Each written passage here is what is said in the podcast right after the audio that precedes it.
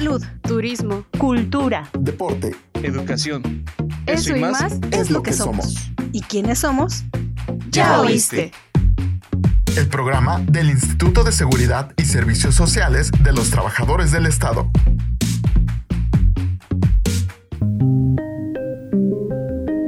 Hola, bienvenidos a un nuevo programa de Ya Oíste. Yo soy Claudia Mejía y Ámbar Mora. En este mes conmemoramos el Día Mundial de la Sepsis. Este tema créanme que es importantísimo abordarlo porque estamos tan ignorados acerca de esto que realmente puede provocar hasta la muerte. Para eso está con nosotros el doctor Carlos Alberto Delgado Quintana. Muchas gracias por estar aquí, doctor. ¿Qué tal? ¿Cómo están? Gracias por la invitación. Doctor, ¿nos podría explicar a todos qué es la sepsis y por qué nos da? Pero en un término que nos gustaría que la gente pudiera entendernos. Bueno, la sepsis es una respuesta de nuestro cuerpo, es una respuesta desordenada y muy fuerte ante una infección. Es decir, nosotros cuando entra alguna bacteria, algún agente que causa infección, nuestro sistema inmunológico lo reconoce y generalmente su enfoque es neutralizarlo y parar ese proceso. Pero en ocasiones, ya sea porque el enfermo está debilitado, tiene alguna causa que el sistema inmune esté alterado o tiene enfermedades como la diabetes que también afecta las defensas o es muy vulnerable porque a lo mejor está en los extremos de la vida como los pacientes ya de edad muy avanzada o los neonatos que no tienen un buen sistema inmunológico, ahí se puede generar una respuesta desordenada en la cual se pierde la coordinación de nuestro sistema inmune y entonces nuestro propio sistema inmune nos empieza a atacar a nosotros mismos. Empieza a atacar órganos importantes como los pulmones, como el corazón, el sistema circulatorio, los riñones, la coagulación, el sistema nervioso, es decir, puede causar una alteración sistémica y esto a, consecuencia de, de un proceso infeccioso. ¿Puede ser cualquier infección? Puede ser cualquier infección. O sea, lo más frecuente a nivel mundial es que se ocurra por neumonías, por ejemplo, infecciones del tracto respiratorio a nivel inferior, pero también las infecciones gastrointestinales pueden llegar a, presentarla, eh, las infecciones del torrente circulatorio, infecciones de vías urinarias, mismas infecciones de la piel, que a veces pensamos que una infección en la piel pudiera ser algo leve, pero hay determinadas bacterias que son sumamente agresivas y que pueden avanzar en poco tiempo a desarrollar una respuesta generalizada. Entonces, cualquier tipo de infección puede evolucionar a la sepsis, es, correcto. Por ejemplo, las infecciones del sistema nervioso central, las meningitis, o por ejemplo una otitis, una infección del oído, se puede complicar también con una infección del sistema nervioso central y de ahí evolucionar a, sepsis. Infecciones comunes de cualquier tipo de herida, nos cortamos de hacer con una lata o con un cuchillo, que nos rasguñamos, ¿esas infecciones también pueden provocar sepsis? Todo depende, en este caso, por ejemplo, qué tantas bacterias son las que ingresan al organismo, que eso en términos médicos se le llama el inóculo. Es decir, si la cantidad de bacterias es poca, pues generalmente es una respuesta que se controla de forma local. Pero si por el contrario ingresan muchas bacterias o son bacterias muy agresivas, se rebasa la, la barrera inicial, digamos, de nuestra inmunidad y entonces ahí se empieza a amplificar el problema, ¿no? Yo, yo siempre lo comparo, y esto es algo que a veces se lo explico a los residentes o a los muchachos, que es como una ciudad. Si hubiera un disturbio con pocas personas y a lo mejor una patrulla lo controla, ¿no? Pero si estamos hablando de una manifestación de miles de personas que de pronto pues empiezan a descontrolar las vialidades y se tapan arterias y ya no llegan los bomberos, entonces esa zona empieza a colapsar y de ahí eso pues si eso es muy grande empieza a hacer que todo el sistema también falle, ¿no? Por ejemplo, ¿qué pasa en una ciudad cuando hay un evento importante como un ¿no? Por ejemplo, se para todo el tráfico y todo empieza a funcionar mal. Algo así pasa en la sepsis, entendiendo que nuestro organismo funcionara como una ciudad en el cual todo tiene que ir fluyendo, que no debe estancarse nada. En este caso, la sepsis que causa que lleguen muchas células de la defensa, muchos glóbulos blancos que lleguen ahí a tratar de contener el proceso, pero a la vez de que están ellos tratando de controlar el proceso, llaman a más glóbulos blancos, a más, a plaquetas, y eso empieza a causar que haya coágulos alrededor de donde está la infección y que finalmente toda esta respuesta se generalice a, todo el cuerpo.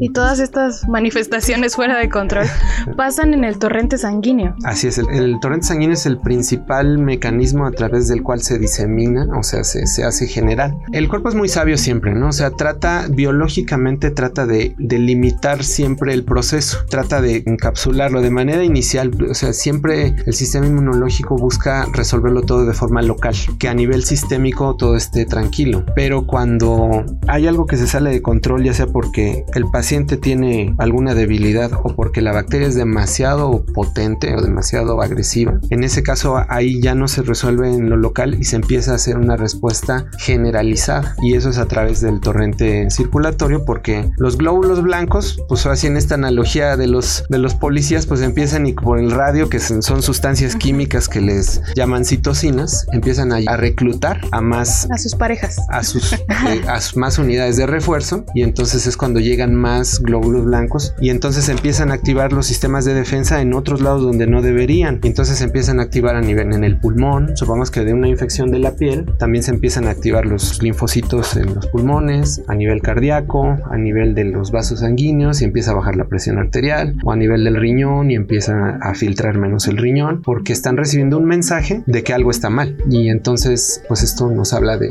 esa respuesta desordenada. ¿Y qué pasa cuando los refuerzos ya se acabaron, ya no llegan? Todas estas etapas se llaman síndrome de respuesta inflamatoria sistémica, es decir, que es cómo va evolucionando la inflamación en el cuerpo a lo largo del tiempo. Entonces, en este caso, primero, pues es lo que les describía, ¿no? Que es el proceso de inflamación local y ya posteriormente se hace una inflamación generalizada, llega a la respuesta más fuerte, que es cuando ya hay una falla de varios órganos, que eso se le llama disfunción orgánica o disfunción multiorgánica, donde empiezan, por ejemplo, a fallar el corazón, baja la presión arterial, falla el riñón, falla la oxigenación en los pulmones. Ese es el pico, digamos, de la máxima respuesta de todo este caos que se está originando. Y posteriormente viene una etapa donde, al contrario de haber mucha inflamación, empieza a disminuir de manera importante porque ya se pierde esa regulación del organismo y entonces ahora se empiezan a producir algunas sustancias que le dicen a nuestra inmunidad que se frene y entonces se agotan, por decirlo de alguna manera, las defensas y es cuando pueden venir nuevos procesos de infección. Y eso es lo que vemos, por ejemplo, en los pacientes hospitalizados que llegan por un, supongamos llega por una infección abdominal. Está grave, mucho tiempo, muy debilitado el paciente y a lo largo de varios días, ¿qué crees? Ahora ya se infectó de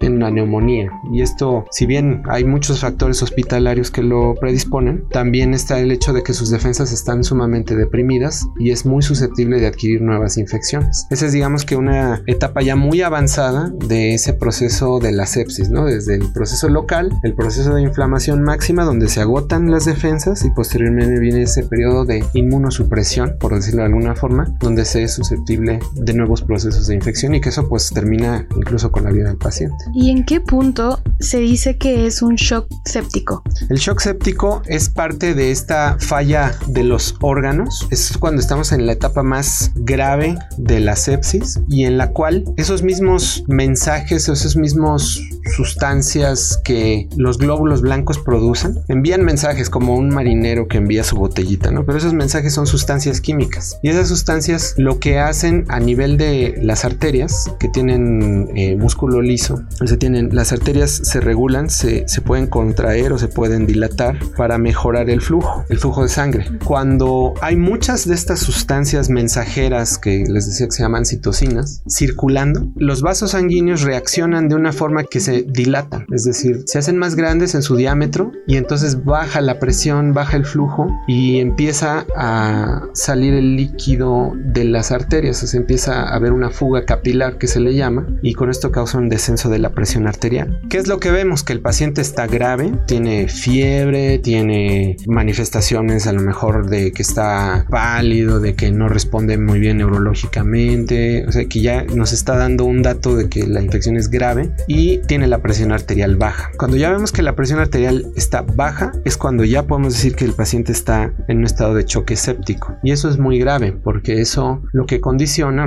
es que al estar baja la presión arterial no hay un buen abastecimiento de nutrientes a los órganos clave, en este caso al cerebro, a los riñones, al corazón y a partir de ahí pues empiezan, como no les llega suficiente energía, suficiente oxígeno, empiezan a fallar todos estos órganos. Empieza a fallar el corazón, el riñón empieza a filtrar menos, mueren eh, nefronas, que son las unidades del, del riñón, también a nivel neuronal pues empieza a haber disfunción y esto pues es una espiral negativa, ¿no? O sea, un órgano falla, afecta al otro y hacia el otro y hacia el otro, ¿no? No funciona el corazón, los pulmones empiezan a congestionar. No hay buena oxigenación porque los pulmones están congestionados y de ahí pues el resto de los tejidos empieza a sufrir. Los riñones también empiezan a generar, se empiezan a quedar toxinas y a partir de ahí pues se amplifica este proceso al mayor deterioro.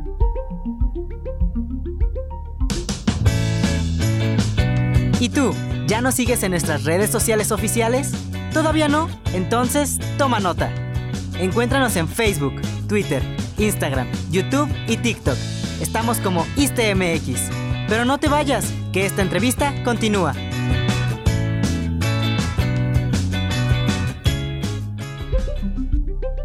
Para que el sistema inmune pueda luchar contra esta pues, enfermedad, lo que es la sepsis, ¿qué necesitamos nosotros para que nuestro sistema inmune esté perfecto? Sí, en este caso es muy importante, pues esto es preventivo siempre, ¿no? Porque, pues bueno, cuando ya se estableció la sepsis, pues ahí más bien es el tratamiento correctivo, ¿no? O sea, buscar corregir la causa. Pero, ¿qué podemos decir a, a la audiencia, ¿no? En general, tratar de mantener un estado saludable de vida, un estilo de vida saludable en cuanto a la alimentación, si se tienen enfermedades crónicas hay que tenerlas controladas. Ya recientemente hemos visto, por ejemplo, las infecciones, la pandemia, pues se vio que quienes tenían las enfermedades crónicas descontroladas eran los que tenían peor pronóstico, más susceptibles. Entonces, en este caso, si ya se sabe que se vive con una enfermedad como la diabetes, pues en este caso hay que llevar un buen control, mantener siempre un peso saludable y estarse monitorizando, porque una persona descontrolada tiene mucho más riesgo triplica el riesgo de fallecimiento por alguna infección respecto a una persona que también es diabética pero que está controlada. Entonces en este caso esto es algo que, que siempre va a ser muy importante. Por ejemplo, cuando hay una neumonía se pierde capacidad pulmonar.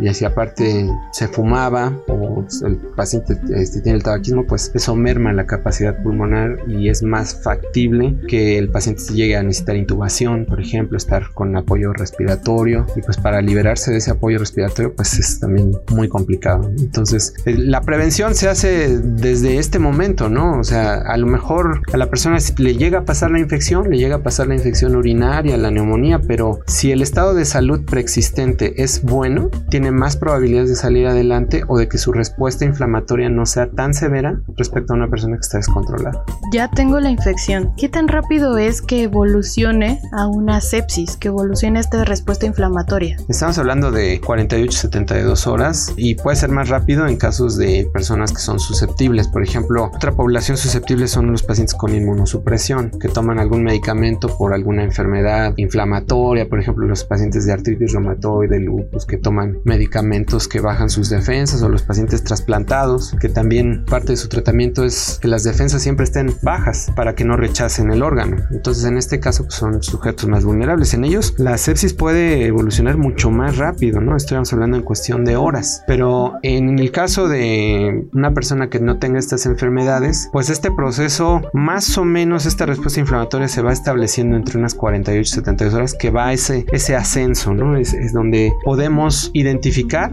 y podemos modificar la evolución con un tratamiento temprano. Entonces, ¿qué es lo importante? Pues no hay que dejar pasar las cosas, ¿no? O sea, ya de entrada nuestro organismo nos avisa, ¿no? O sea, hay fiebre, bueno, eso no es algo positivo nunca. O sea, la fiebre algo nos está diciendo y a veces pues nos enfocamos en solamente tomar algo sintomático, ¿no? Para quitar la fiebre, pero ¿por qué está ocurriendo? Personas que a lo mejor están en edades productivas o que tienen la capacidad de rápidamente ir al médico, pues no hay problema, pero ¿qué pasa en los niños muy pequeños que son totalmente dependientes o en los adultos mayores? En este caso, pues ellos sí necesitan que el cuidador identifique tempranamente que a lo mejor que están decaídos, que no responden bien, que a lo mejor ya no despiertan o que están irritables, la fiebre, porque ahí viene la deshidratación también. Entonces sí hay que estar muy al pendiente de que ante alguna sospecha o ante algún decaimiento súbito de una persona, pues ahí siempre lo primero es tratar de descartar que no hay algo grave, ¿no? Entonces para eso es, hay que buscar atención médica. Y descartar la automedicación. Bueno, es que siempre lo hemos hablado aquí. Creemos que la automedicación es lo peor que uno puede hacer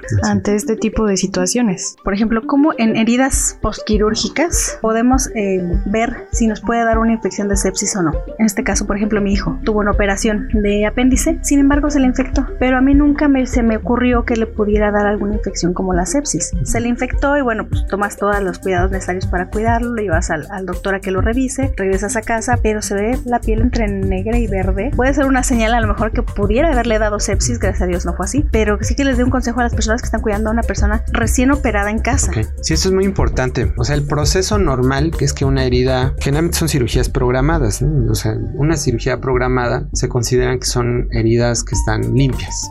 Entonces, cuando ya la persona va a casa, pues tiene que vigilar, llevar una higiene, ¿no? Que los cirujanos obviamente les recomiendan muy puntualmente, pero en este caso, un enrojecimiento anormal y progresivo, porque toda herida, por más limpia que esté, siempre va a tener un cierto enrojecimiento en la periferia como parte del proceso de cicatrización. Pero cuando vemos que ese enrojecimiento se va extendiendo más allá de la periferia de la herida, eso no es un buen dato. Otro dato que siempre nos sugiere la presencia de infección es que se caigan los puntos, es decir, que se abra la herida. La dehiscencia de la herida nos habla de que ahí puede haber un proceso infeccioso, porque justamente cuando hay una infección se interrumpe ese proceso normal de la cicatrización y entonces la herida se abre y empieza a haber pues alguna producción de material pus, pus purulento y eso pues ya nos habla de la progresión de la herida. Si eso se identifica tempranamente, aquí la, el tiempo es una variable sumamente importante, porque si eso, por ejemplo, en el caso del muchacho, pues seguramente se atendió rápido, dieron algún tratamiento y no evolucionó afortunadamente a más. Pero si eso se deja y eso se conjunta, la evolución temporalmente hablando, se conjunta con factores de riesgo, vulnerabilidad, pues eso es un camino propicio para que las bacterias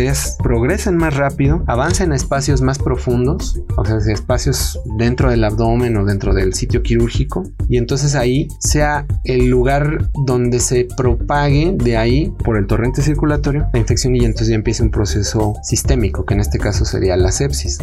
podemos decir que ya cuando la infección se hace descontrolada y fuerte, ahí es donde está la sepsis. Y en la práctica, ¿ha tenido algún caso haya evolucionado a sepsis? ¿Cómo, es, una cómo forma rápida. Sí, de una forma rápida. Bueno, una experiencia que haya tenido. Experiencias. Nosotros en la terapia intensiva, que es la especialidad que tenemos, pues bueno, vemos sepsis es una causa muy frecuente y hemos visto pues cosas impresionantes, ¿no? O sea, por ejemplo, nos tocó un caso de un paciente que trabajaba con la carne de cerdo. Ustedes han visto que la carne de cerdo tiene, pues queda con los vellos muy gruesos del... sí, sí, cuando los rasuran, de todos modos quedan ahí los... Entonces esta persona se raspó con el vello de la piel, pero bueno, son duros y en este caso, pues esto progresó en horas a que la, la extremidad fue necrosándose la piel de la extremidad. O sea, se perdió la piel y el tejido subcutáneo de todo ese brazo. Llegó al hospital, se atendió y, bueno, salió adelante, pero estuvo a punto de perder la,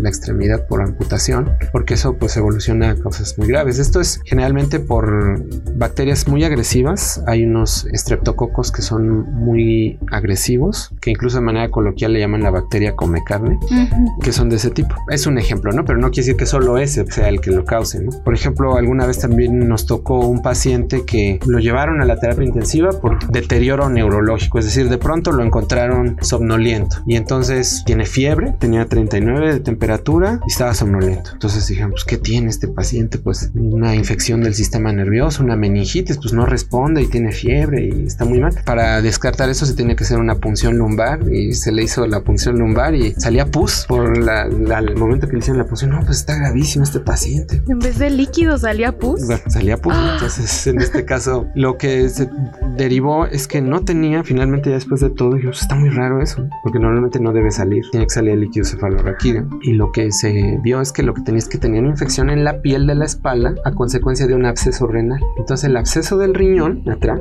se extendió a la piel y a la hora que hicieron la punción lumbar salió la pus, pero no porque hayan llegado siquiera a la, al canal raquídeo, sino porque pues, había tanta pus. Y obviamente lo grave de la infección, del absceso y de la infección de la piel que traía el paciente, pues le causó esta esta obnubilación, esta somnolencia que finalmente pues era sepsis y no era una infección del sistema nervioso, pero ya el paciente estaba ya muy deprimido, deteriorado neurológicamente y a nivel sistémico, entonces pues se confundía con otra cosa. Pero ustedes como profesionales de la salud, ¿es un reto para ustedes llegar a un diagnóstico de sepsis? Sí, es un reto y es una obligación además descartarlo porque las horas son muy importantes. Entonces, aquí que es, por ejemplo, el Día Mundial de la Sepsis que se conmemora el día 13 de septiembre, es para concientizarnos al respecto porque tanto a la población general como a los médicos recordarnos la importancia de eso, del diagnóstico temprano. Entonces, este diagnóstico temprano va encaminado siempre a un tratamiento oportuno. La idea de aquí es obviamente la identificación de la sepsis.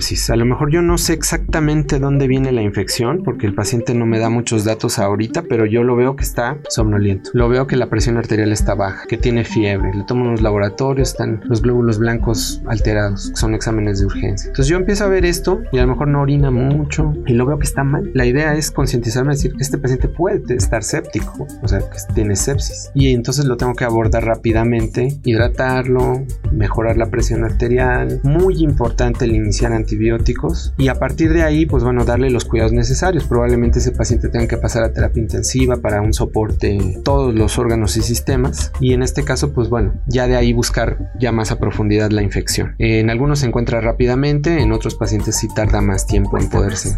Si el paciente no se hubiera dado cuenta que se le estaba necrosando, bueno, creo que es imposible, ¿no? Pero si no se hubiera atendido, sí puede llegar a la muerte. Sí, podía fallecer, porque obviamente este proceso llevaba la descripción muy clara de lo que yo les estaba platicando, ¿no? O sea, empezó algo local y después se fue haciendo ya, ya no tanto local, sino ya era regional y después ya se iba a ser generalizado. Y al entrar en esa situación de que la, la respuesta inflamatoria sea generalizada es cuando empiezan a fallar los órganos. Entonces, como en este caso el, avance era muy agudo, seguramente eh, eso iba a terminar, llegó a estar con la presión arterial muy baja, sus riñones sí sufrieron una falla transitoria que duró algunos días y si eso se, mantiene sin tratamiento pues obviamente evoluciona a una mayor falla orgánica y de ahí a la muerte. ¿Por qué hay tantas formas o distintas formas de tratar eh, la sepsis? Como es una situación generalizada, el tratamiento es, vamos a decirlo, multimodal, es decir, hay que abordar al paciente en muchos rubros, en muchos aspectos. ¿no? Primeramente hay que restablecer la circulación, es decir, en este caso, si la presión arterial está baja hay que recuperarla con líquidos, con medicamentos que hagan que esos vasos sanguíneos que estaban dilatados se cierren para que mejore el flujo y eso haga que llegue los nutrientes y se pueda restablecer el funcionamiento de los órganos vitales, cerebro, corazón, riñones, todo esto. Ese es un aspecto, ¿no? Entonces en el aspecto cardio cardiovascular, pues es restablecer el funcionamiento circulatorio. En el aspecto de la infección, es fundamental el iniciar los antibióticos adecuados en la primera hora de que nosotros recibimos al paciente, ya sea en urgencias o el médico identifica el proceso séptico tiene que iniciar antibióticos. Esto, bueno, como va hacia la población general, pues yo creo que sí es muy importante decir que no, no es que el paciente se tenga que tomar un antibiótico, sino que ahí tiene que acudir al médico. Y ya la prescripción del antibiótico tiene que ser de acuerdo a lo que considere el médico, ya sea en consultorio, en urgencias, si ya la persona está, está grave. Pero sí, en este caso, no medicarse antimicrobianos, ¿no? Porque de repente, ay, yo tenía unas tabletas de tal antibiótico que le dieron a mi y ya hijo, y me las tomo de clindamicin, de lo que sea, ¿no? Y, a lo mejor es un antibiótico que va enfocado a otra, cosa, totalmente diferente y que ni va a llegar al órgano donde está el problema séptico. Entonces, aquí la idea es la atención temprana, es, es lo que se le busca concientizar a la población y por parte de los médicos es el reconocimiento, del personal de salud en general, el reconocimiento temprano para una atención óptima. Para poderles dar el, este abordaje general, ¿no? Que, y adecuado. y adecuado, así es. ¿Hay algún factor genético que influya en ser más susceptible a que puedas padecer la sepsis? Esa es una pregunta muy interesante.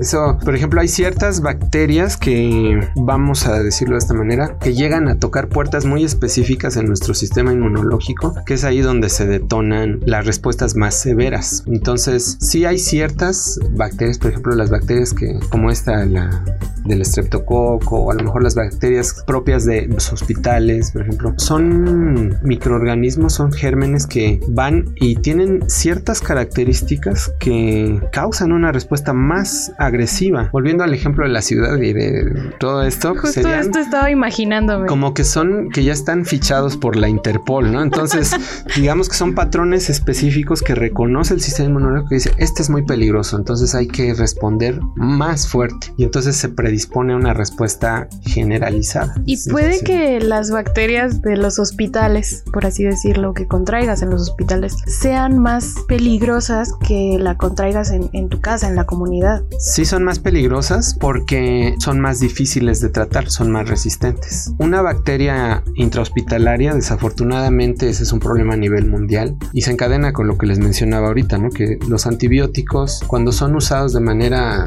generalizada, indiscriminada, pues lo que estamos haciendo es que le estamos presentando a la bacteria con qué la queremos matar. ¿Sí me explico? Entonces ella dice, ah, qué bueno que me la presentas. A lo mejor ahorita me haces daño, pero yo le voy a pasar la información a mis cuates y entonces ellos se van a hacer resistentes, van a crear mecanismos. su escudo. Exactamente. Entonces, uy, qué miedo. Exacto. Entonces, cuando tú lo vuelvas a ocupar, la respuesta ya no va a ser la adecuada, ya medio responde. Y a la siguiente generación y a la siguiente, a la siguiente, va a llegar un momento en que la bacteria sea incluso impermeable al antibiótico, es decir, que ya ni entre. Y entonces eso es la resistencia bacteriana. Y obviamente en un hospital donde hay muchos pacientes, muchas enfermedades y mucho uso de antibióticos, pues las bacterias que ahí viven son multiresistentes. Entonces, el que te ocurra a una persona o que le ocurra una infección multiresistente, obviamente es de peor pronóstico respecto a una infección comunitaria. Aunque aquí esto es algo importante, es una de las estadísticas que les traía, ¿no? que el 80% de los casos de sepsis se origina en la comunidad. Eso sí es algo importante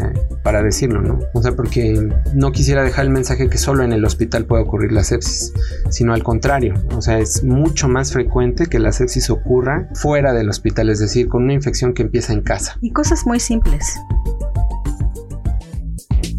Puedes escuchar este y todos nuestros episodios de forma gratuita en Spotify, Anchor, Google Podcast, Apple Music y ahora también en iHeartRadio. Encuéntranos como este podcast. Escúchanos donde quieras y cuando quieras. No, digo, eso sí me gustaría como que también dejarlo un poquito claro que la gente se, se dé cuenta que en cosas tan simples puede ser. La gente suele morderse los dedos, arrancarse los padrastros o lamerse las heridas sabemos que en la saliva existe mucha bacteria. Eso nos puede provocar a nosotros en algún momento ciertas infecciones y llegar a la sepsis. Bueno, en este caso, por ejemplo, lo de las uñas es difícil con el grosor que tiene la piel que tenemos. O sea, tendría que ser mucho, mucha carga bacteriana, mucho inóculo. Pues, digo, puede pasar, digo, pero en este caso tendría que ser mucho inóculo. Pero que sí está bien establecido que la cavidad, la boca, la cavidad oral es abundante en bacterias, abundante en bacterias que son bacterias, tienen una, un perfil muy especial que se les llama anaerobios, eh, que son sea, bacterias que requieren que no haya oxígeno para vivir. Pero en el caso de que lleguen a causar una infección de piel o de, de tejido subcutáneo, son las que causan gangrenas gaseosas, por decirlo de alguna forma, ¿no? O sea, que esta bacteria empieza a proliferar y causa gas. Y eso, pues obviamente empeora el, el estado de la herida y pues puede haber también una evolución eh, desfavorable en este caso. Entonces, una herida que se da con, con la cavidad oral, ¿no? O de repente, pues bueno, ha pasado, ¿no? En lesiones, en mordeduras, pues también esa zona es susceptible de tener un proceso infeccioso. Si eso no se atiende a tiempo, puede evolucionar un proceso séptico, eso sí es cierto. Sí, déjate de eso. Bueno, yo suelo hacerlo, me corto y lo primero que hago es, ah, me chupo, ¿no? Hay que tener cuidado. Sí. Hay que Así, tener. Ay, la sangre. Si bien la, la saliva tiene algunas defensas, que es la inmunoglobulina A, pues bueno, también hay muchas bacterias en la cavidad oral, ¿no? Entonces, este, mejor no, no hacerlo. No tocarse con la boca, por Así favor. es. No lo hagas, Ámbar. No, no lo vuelvo a hacer. Para fines prácticos, a cualquiera le puede dar sepsis. Es correcto. Hay más probabilidad que sea a las personas mayores o neonatales. Leí también por ahí que hay probabilidad que sea más riesgoso para las personas de raza negra. Bueno, esto hay que tomarlo con cierta cautela, porque, pues bueno, estos generalmente son casi todas las estadísticas que se obtienen de estos padecimientos son de países como Estados Unidos o Europa, y es donde ellos tienen pues una estadística más sólida. Pero si nosotros nos vamos a, su composición poblacional, pues tienen distintas etnias que, por ejemplo, aquí en México no tenemos las mismas proporciones. Entonces, también hay algo que podemos decir, ¿no? O sea, esto es un, un fenómeno social, ¿no? Porque obviamente, así como estamos hablando de los factores preventivos, pues también a nivel social, económico, pues en ocasiones estas personas de estas eh,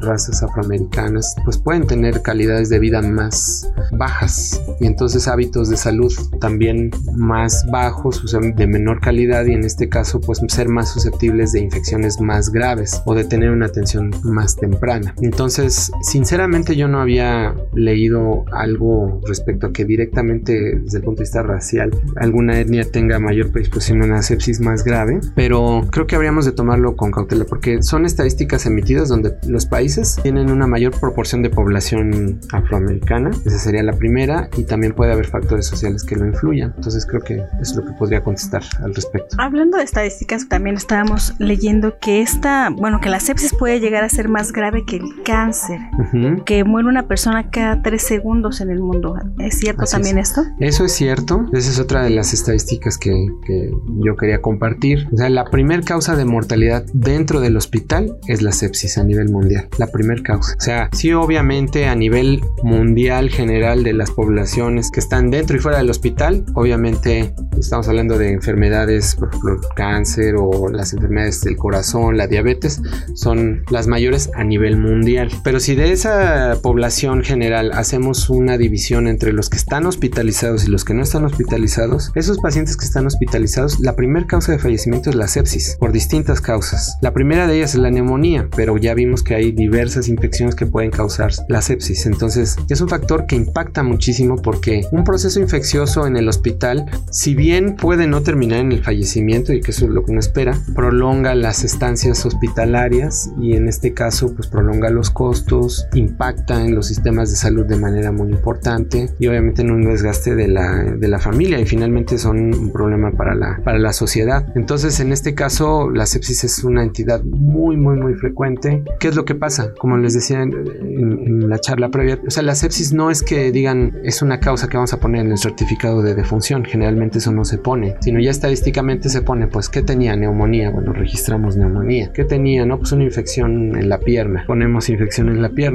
Entonces, ahí se va diluyendo la estadística de la sepsis, pero si juntáramos todas las infecciones que ocurrieron y cuyas complicaciones derivaron en la muerte del paciente, ahí se atribuiría la sepsis. Por eso es tan frecuente, porque son tantos, muchos casos que pueden llegar a, ocurrir. Es la número uno en costos hospitalarios. Eso es algo que también quería compartirles. Ya dice, una de cada cinco personas en el mundo fallece por sepsis. El 20% de mortalidad global es por sepsis. Entonces es muy, muy severo. Y nosotros tan ignorantes de, de esta condición, de esta enfermedad. Es que la gente realmente no la conoce. Es muy raro. Tú preguntas en la calle o preguntas a la familia si conocen el, tema o, el, o han oído nombrar sepsis. Nadie. Es correcto. Sí, es un tema que, que nosotros nos encontramos pues cuando damos los informes a los familiares, que, que, es algo que tú tienes que explicar al paciente para que poco a poco vaya pues entrando a este mundo de, de entender de qué se trata, pero no es algo que desafortunadamente no es algo que esté en el dominio público y por lo tanto pues es más peligroso porque si no lo identificamos temprano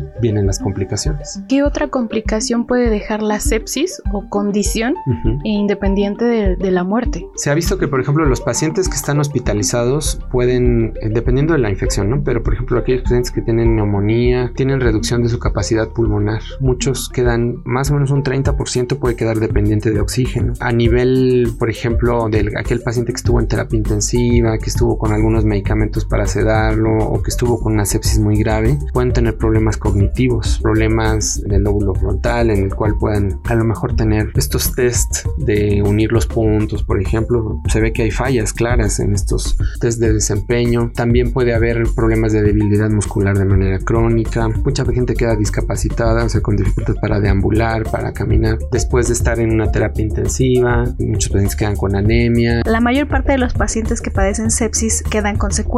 Puede haber algún cierto grado de secuelas. Estamos hablando que entre el 30 y 50% pueden llegar a experimentar algún tipo de secuela severa. Y bueno, pues a partir de ahí otras, ¿no? Por ejemplo, hay pacientes que llegan y sufren un daño por la sepsis, falla el riñón y ya no se recupera la función renal, quedan con diálisis o diálisis o hemodiálisis. Aquellos procesos graves, por ejemplo en las extremidades, ahí puede haber amputaciones. Como esta parte que nos dijo del paciente que se necrosó la piel, pudieron haberle amputado. Pudieron haberle en un momento dado. son, son, secuelas impactantes para los sistemas de salud, y para las familias obviamente. Sí, en algún momento yo vi o leí caso igual de un doctor que tenía una herida, su mascota lo lame, igual en la salida vienen muchas bacterias y le amputan los dos pies y parte del rostro. O sea, la infección le creció tanto, pues quedó hasta deforme. Eso fue una lámina, pero en una mordida. Eh, es lo que, a lo que yo me refería, sí, es porque son más profundas. Entonces ahí ya no solo es la piel, sino ya estamos hablando del, músculo y las capas que lo recorren, que se llaman fascias, y a partir de ahí puede avanzar la infección a través de las fibras musculares y también hacia la sangre y de ahí generalizarse. Por ejemplo, eso es cuando es profundo, pero igual vimos un caso donde una niña se fue a probar zapatos, regresó a su casa y a las 9 horas ya tenía sepsis en los pies, bueno, en el pie.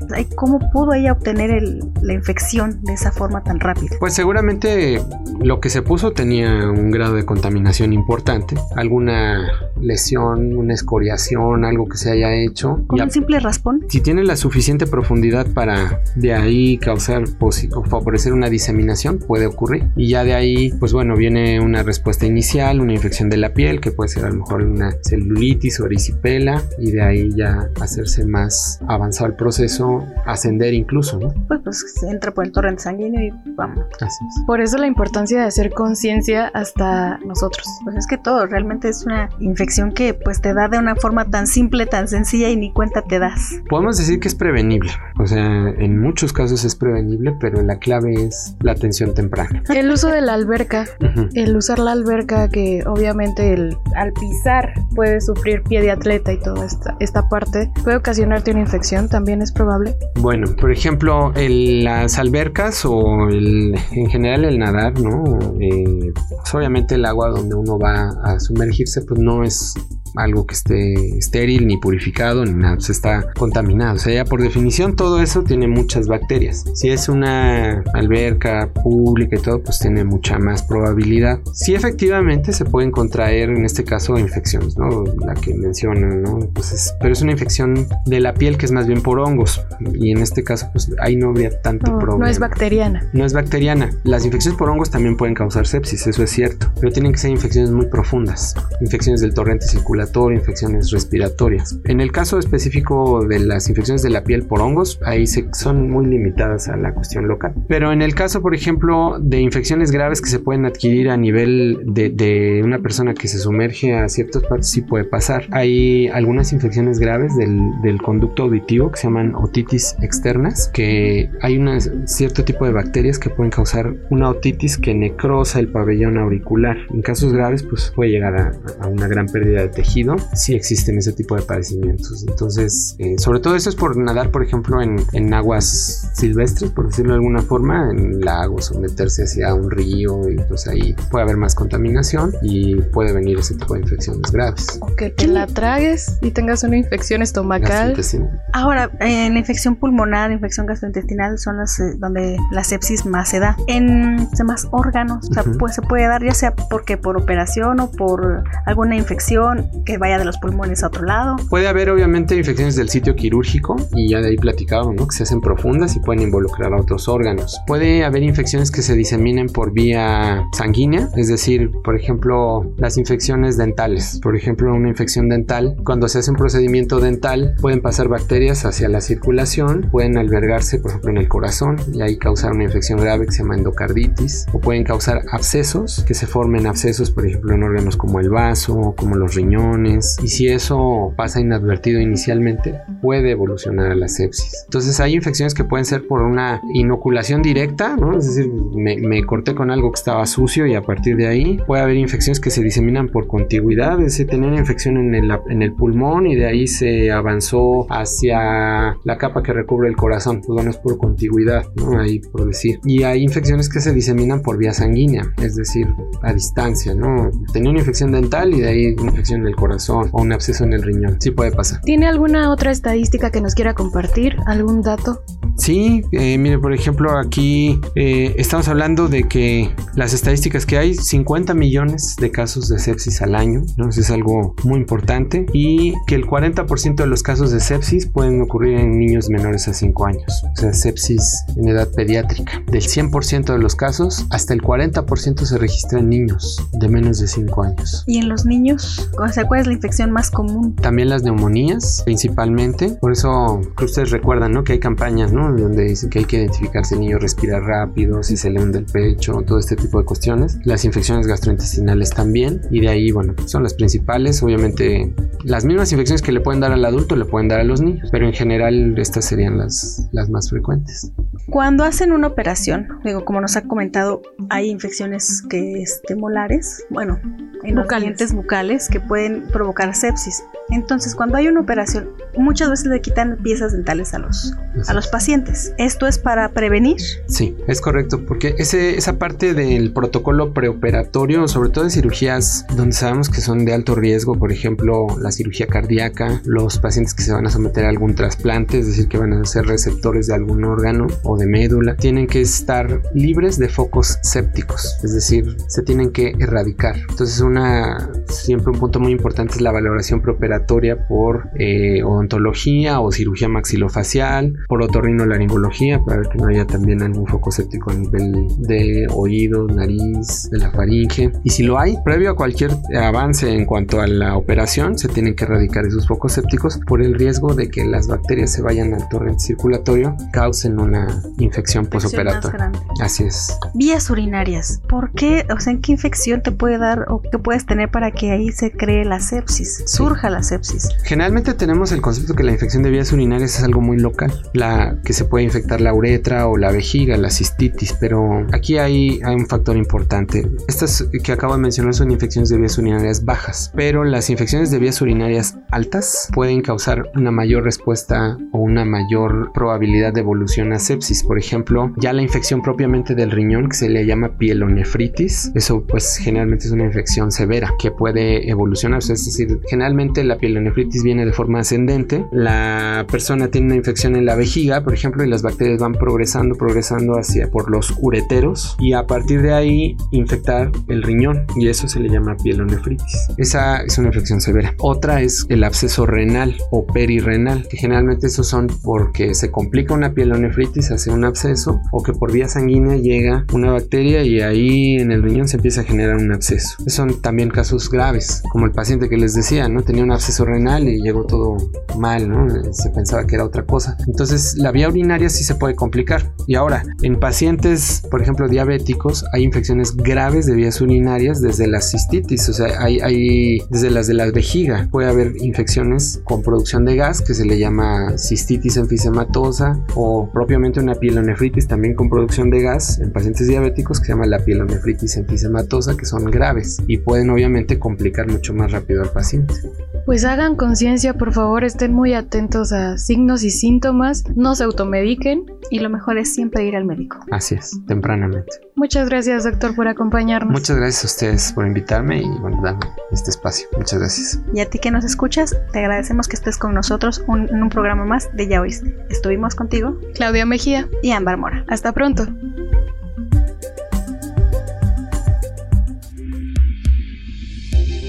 Este programa es realizado gracias a la colaboración de Ámbar Mora y Claudia Mejía en los micrófonos, Antonio Tapia en la producción, Cristian Ortiz y Ámbar Mora en la producción ejecutiva, en comunicación social, Alma Rosa Rivera, en la dirección general del ISTE, doctor Pedro Centeno.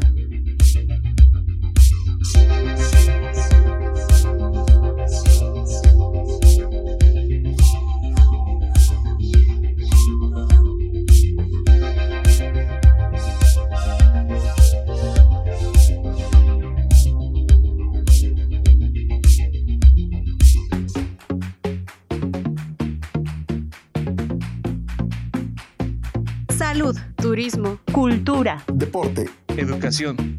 Eso y más es lo que somos. ¿Y quiénes somos? Ya oíste.